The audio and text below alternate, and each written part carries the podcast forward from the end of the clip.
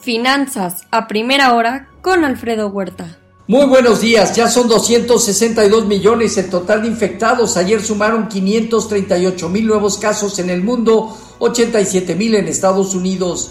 Ya son 7.811 millones de dosis aplicadas en el mundo, Estados Unidos a un ritmo diario de un millón, México 196 mil y China 6.6 millones. Hace unos minutos se dio a conocer la inflación general la primera quincena de noviembre en México. La inflación aumentó 0.69% a una tasa anual del 7.05%. La subyacente aumentó al 5.53%. Alemania considera un bloqueo total por COVID y buscará vacunas obligatorias. Schulz de Alemania en camino a suceder a Merkel como canciller se acerca a la coalición tripartita. Forzado por el presidente Erdogan, el Banco Central de Turquía bajó la tasa de interés del 16 al 15% ayer, mientras que la lira turca se devaluó más del 11%. Forzar al Banco Central genera desconfianza. Hoy se recupera alrededor del 5% la lira turca, pero en los últimos 12 meses se ha depreciado 77%. Estados Unidos libera petróleo de su reserva estratégica. Serán 50 millones, de los cuales 32 millones serán por intercambio y 18 millones por venta autorizada. Este lanzamiento estará junto con la India, China, Japón, Corea del Sur y Reino Unido. Mercados se preparan a nueva crisis energética. Europa contra un gas ruso que no llega a abastecer de manera ordenada. Y Joe Biden enfrenta a OPEP, quien se reunirá el próximo 2 de diciembre. India presenta proyecto de ley para prohibir las criptomonedas eh, privadas y crear un marco para una moneda digital controlada por el Banco Central. Hoy están más estables. También está pendiente esta nominación para gobernador de Banco de México a partir del primer minuto del 2022. Varios nombres, pero no descartamos posibles sorpresas positivas. Habrá que pensar si está encaminando Alejandro Díaz de León para segundo mandato ayudó desde luego junto con la Junta de Gobierno a sacar adelante del COVID a la economía mexicana. Importante sería y bien recibido por mercados y sociedad. En Asia Pacífico, sesgo negativo. China, Hong Kong arriba, Japón destaca 1.6% abajo.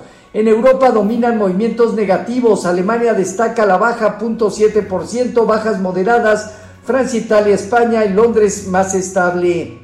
En divisas hoy, un índice dólar que gana 0.2%, el euro negativo 0.3%, arriba de 1.12. En materias primas hoy el petróleo con baja marginal en 78,5 dólares por barril, el WTI, mientras que en metales el oro en 1.785 dólares apenas en terreno positivo, la plata con ligera baja y el cobre medio punto porcentual al alza. El día de ayer cierres mixtos en las bolsas de Estados Unidos con un dólar estable, pero una presión al alza en la curva de rendimientos de bonos del Tesoro. Sector de energía y financiero rebotó al alza, mientras que consumo discrecional, comunicación y tecnología a la baja. El Dow Jones eh, parte de los 35.813 eh, unidades, le pesa ya esta zona de aquí a los 36.750 puntos, generando posibilidades de consolidar. El Nasdaq en 15.775 puntos tiene hacia 16.000, 16.200 puntos fuerte resistencia técnica y el Standard Poor's en 4.690 unidades tiene a partir de 4.725 puntos también una zona de prueba. El rendimiento del bono a 10 años se colocó arriba de unos 67 hoy. El informativo anda rondando niveles de unos 66. Con respecto a nuestros eh, mercados, tipo de cambio finalizó en 21.20 a la venta, 0.9% de depreciación. Técnicamente arriba de 21.20 implicará la zona de 21.50, dejando entre 20.90 y 20.80 una zona de soporte. Eh, en cuanto al fondeo diario, papel ornamental en 4.99 y bancario en 5.08, latía 28 días en 5.24, el índice de precios y cotizaciones ganó 1.2% para establecerse en 51.116 unidades con una operatividad inferior al promedio diario. El principal indicador reaccionó a la parte baja de 50.500, 49.200 puntos, teniendo hacia los 50.000, 52.000 puntos el inicio de una resistencia. La tasa riesgo país de México en 209 puntos. Eh, desde luego, América Móvil vende Trace Phone, eh, unidad inalámbrica Verizon por 6 mil millones de dólares en cash y acciones de venta. Hoy tenemos el índice hipotecario, el solicitudes por su desempleo, el PIB al tercer trimestre, segunda estimación, dato de bienes durables, ingreso y gasto personal venta de casas nuevas, inventario de crudo, sentimiento de la Universidad de Michigan, dato final y las minutas de la Fed.